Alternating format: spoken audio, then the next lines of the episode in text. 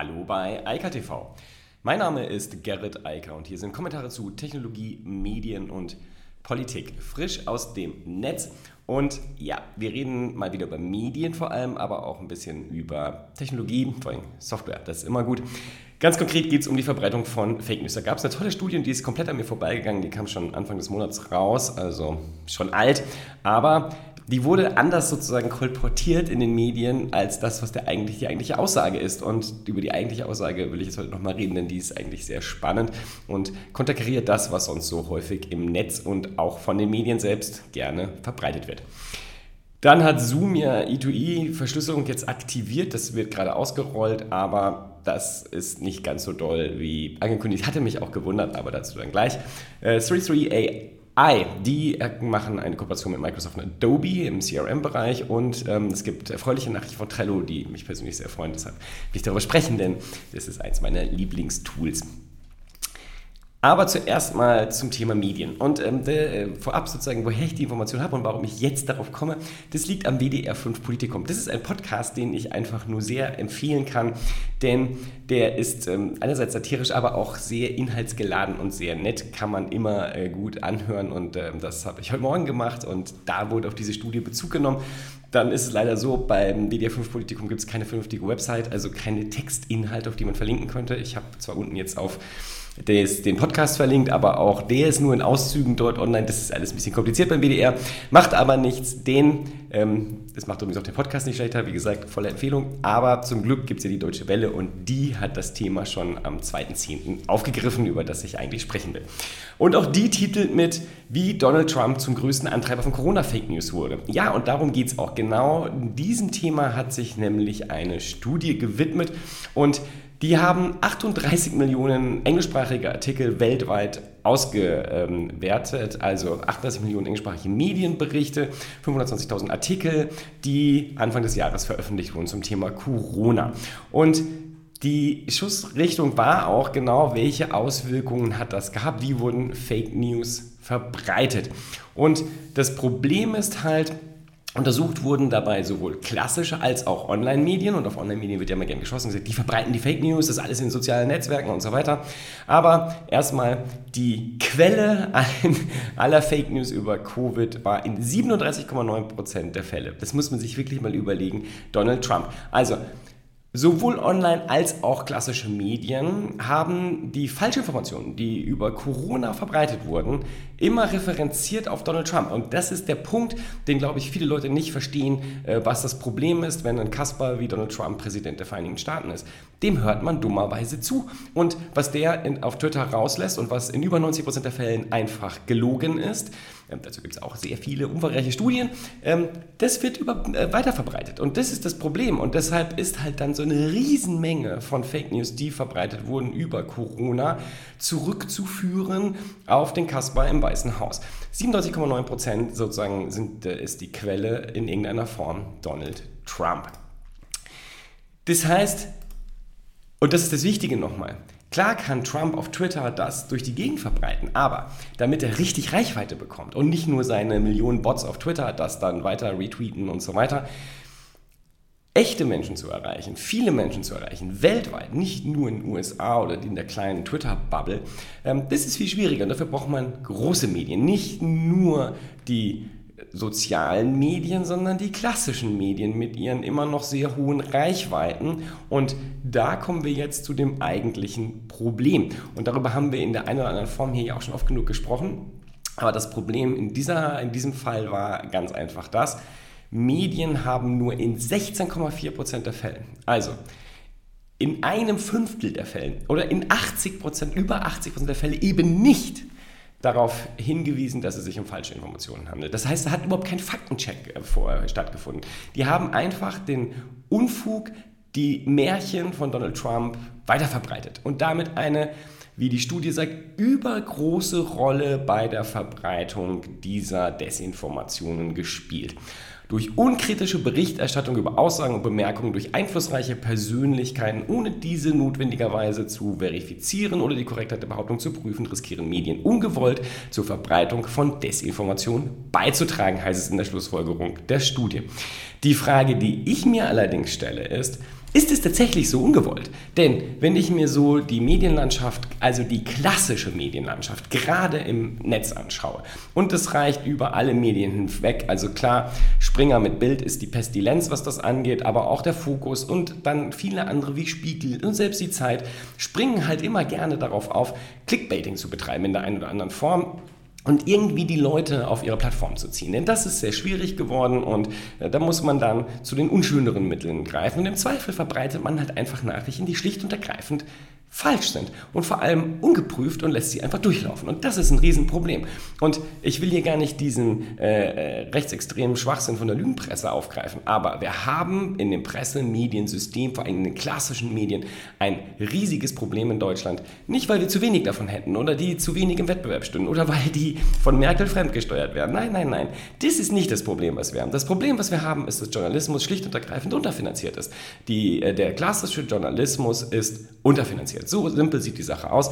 Die Verlage haben sich in den letzten 25 Jahren, also in einem Vierteljahrhundert, schlicht und ergreifend nicht an das Medium, was entstanden ist und was heute das größte Massenmedium der Welt ist, nämlich das Internet, angepasst. Sie haben versucht, ihre alten Geschäftsmodelle weiter zu betreiben und das hat halt nicht funktioniert. Das hat schlicht und ergreifend nicht funktioniert, denn eine gedruckte Zeitung ist heute einfach kein Gewinnträger mehr. Das ist die schlichte Wahrheit. Und wenn man das nicht ändern möchte, dann hat man das Problem, dass man irgendwo Geld sparen muss. Und das spart man natürlich natürlich ein bei den Journalisten. Und dann ist natürlich das Problem auf einmal da, dass man gar kein Faktenchecking mehr betreiben kann, dass man aber gerne vorne dabei sein möchte und früh über die Entwicklungen berichten will, die so in der Welt stattfinden. Also druckt man sozusagen das, was Donald Trump twittert, einfach ab. Ja, das ist eine große Katastrophe und das ist das Problem, was wir mit Medien heute haben. Und deshalb muss ich auch mal sagen, ich bin ganz froh, dass wir solche Anbieter wie den WDR, die Deutsche Welle, den Deutschlandfunk vor allem haben, die halt äh, hochwertigen Journalismus noch betreiben können, weil sie staatlich finanziert sind. Und da wird ja viel geredet über die GEZ und irgendwas und dass man das alles abschaffen müsste. Das sehe ich ein bisschen anders. Allerdings frage ich mich, warum mit Gebühren oder Steuern wäre vielleicht noch die bessere Sache, das zu finanzieren in Zukunft, warum damit fiktionale Inhalte Inhalte äh, produziert werden müssen. Denn das ist es meiner Meinung nach nicht wert. Und das ist auch nicht der Auftrag von öffentlich-rechtlichem Rundfunk. Der soll gefälligst Nachrichten verbreiten. Tagesschau, Deutschlandfunk, Deutsche Welle, ein paar von den Nachrichtenmagazinen äh, aus dem dritten und dann reicht es auch. Der ganze Rest kann meiner Meinung nach weg und dann wird das auch alles viel günstiger. Wenn ich mir überlege, bei den GZ-Gebühren habe ich kürzlich gelernt, nur 50 Cent davon gehen an, die, an den Deutschlandfunk. Meiner Meinung nach reicht das. Das ist, äh, der Deutschlandfunk hat mit die beste ähm, Nachrichtenberichterstattung in Deutschland. Und für 50 Cent kann man das haben. Das bin ich gern bereit zu zahlen. Ich bin sogar bereit, 5 Euro zu zahlen, äh, weil ich hätte gerne die Tagesschau auch noch und Phoenix und ein paar andere Sachen, aber dann hört es auch langsam auf. Aber nochmal zurück zum Thema. Das Problem, was wir meiner Meinung nach haben, ist, der schlecht finanzierte Privatjournalismus sorgt heute dafür, dass im klassischen Medienbereich Nachrichten kolportiert werden und ja nicht nur bei Donald Trump. Ja, wir haben das ganze Problem ja hierzulande auch gehabt. Ich erinnere an die letzten fünf Jahre mit Themen wie Flüchtlingen und Co., wo dann auf einmal die AfD permanent irgendeinen Unfug erzählen durfte, unkritisch, unreflektiert, konnte sie in irgendwelchen Runden sitzen und den Unfug erzählen, den niemand hören wollte und der einfach schlicht und ergreifend erlogen, gestunken und erlogen war. Und Genau das brauchen wir nicht. Das ist etwas, was wir äh, nicht benötigen, weil das sind keine Nachrichten, das ist keine, nicht mal eine Meinung, das ist einfach Politik. Und wenn Parteien nicht fähig sind, ihre eigenen Nachrichten nach außen zu bringen, dann braucht man die halt auch nicht. Und die brauchen nicht und auch nicht vom öffentlichen äh, Rundfunk übrigens dann in irgendeiner Form hochgepusht zu werden. Medien müssen viel, viel kritischer berichten, müssen viel, viel vorsichtiger werden, was äh, in den sozialen Medien dort kolportiert wird. Und sie müssen halt nicht und dürfen auch nicht auf jeder Welle mitreiten, äh, die sich ihnen gerade da anbietet. Denn das ist im Zweifel einfach schlicht und ergreifend falsch. Und wenn Sie es nicht selbst Fakten checken können und die Faktenprüfung nicht funktioniert, dann sind Sie nicht nur nicht besser als irgendwelche Trolle aus Russland, sondern dann sind Sie die Trolle und dann sind Sie ein echtes Problem auch für die Demokratie. Und das ist etwas, was äh, extrem unerfreulich ist. So, die anderen Nachrichten, kurz und knackig. Zoom. Zoom hat ein, ja, ein Problem mit E2E gehabt von Anfang an, denn sie konnten es nicht, haben das aber marketingmäßig versprochen und gesagt, wir können hier E2E verschlüsseln und machen das auch. Die Wahrheit war, tun sie gar nicht und es ist schlicht und ergreifend auch ein Marketing-Hoax gewesen an der Stelle. Haben sie gesagt, okay, wir liefern das nach und das haben sie jetzt auch. Also sie rollen gerade die E2E-Verschlüsselung aus. Nur mich hat das schon gewundert, dass das so schnell ging, weil das ähm, ist nämlich keine triviale technische Angelegenheit, E2E-Verschlüsselung in Videos einzubauen. Und jetzt zeigt sich halt auch, wo der äh, Hasenfuß an der ganzen Sache ist und wo das Problem liegt. Denn äh, wenn man die I2I-Verschlüsselung benutzt, dann funktioniert Zoom eigentlich nicht mehr so, wie man es sich vorstellt. Es gibt keine getrennten Räume, der One-to-One-Chat funktioniert nicht und so weiter und so fort. Ganz viele Dinge sind halt dann raus. Also, wenn die I2I-Verschlüsselung, die es jetzt gibt, aktiviert wird, dann ist Zoom ja, nicht mehr Zoom, sondern irgendwas anderes. Also wenn man es mal genau nimmt, hat sich da eigentlich jetzt nicht viel verändert, denn äh, das, was die Leute an Zoom schätzen, gibt es eben nicht E2E verschlüsselt. Und da muss Zoom noch nachliefern. Und ich bin gespannt, ob sie das hinkriegen, denn wenn man so schnell irgendwas dahin dengelt, was ähm, dann zumindest den einen Bereich abdeckt, aber den Kern oder das, was die Leute an Zoom ja schätzen, damit gar nicht abdecken kann, dann klingt das für mich nach noch viel Programmieraufwand, der dann da in den nächsten Monaten und vielleicht Jahren da auf Zoom zukommt. So ist es jedenfalls nicht spannend, dann sollte man lieber auf andere Tools setzen, die das schon können.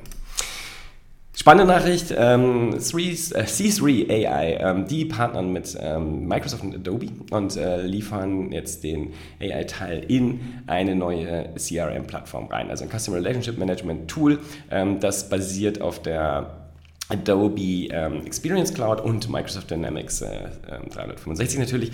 Das jetzt im Hintergrund und äh, vorne läuft dann C3 AI. Das Ganze soll vor allem an die Großindustrie gehen, an große Unternehmen, Großkonzerne, Enterprise Software und ist da auch auf verschiedene Branchen schon zugeschnitten. Ähm, ich bin da immer so ein bisschen vorsichtig, weil diese Tools, ähm, das klingt gut, aber ähm, das muss ich dann in der tatsächlichen Praxis und Übung zeigen, ob es wirklich hilfreich ist, das zusammenzuführen.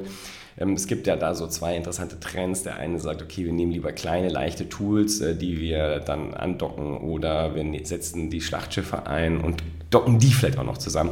Hm, ob das dann wirklich hilft ähm, und ob maschinelles Lernen da äh, dann tatsächlich unterstützen kann, werden wir sehen. Spannend ist das allemal. Was für mich die spannendste Nachricht eigentlich war, ähm, gestern Nacht oder so, äh, Trello. Ähm, das ist mein Lieblings-Kanban-Board im Netz. Und die haben jetzt gerade mal so einen kleinen Ausblick gegeben auf das, was sie gerade entwickeln und was sie als nächstes liefern wollen. Und die Beta ist auch schon für Geschäftskunden verfügbar. Und das gefällt mir alles sehr gut. Also, was mir aber vor allem gut gefällt, ist, Trello ist ja gekauft worden von Atlassian und Trello war ja, entwickelte sich ja zu so einem direkten Wettbewerber zu Jira und ähm, dann hat Atlassian irgendwann die Notbremse gezogen und hat das ganze Ding gekauft.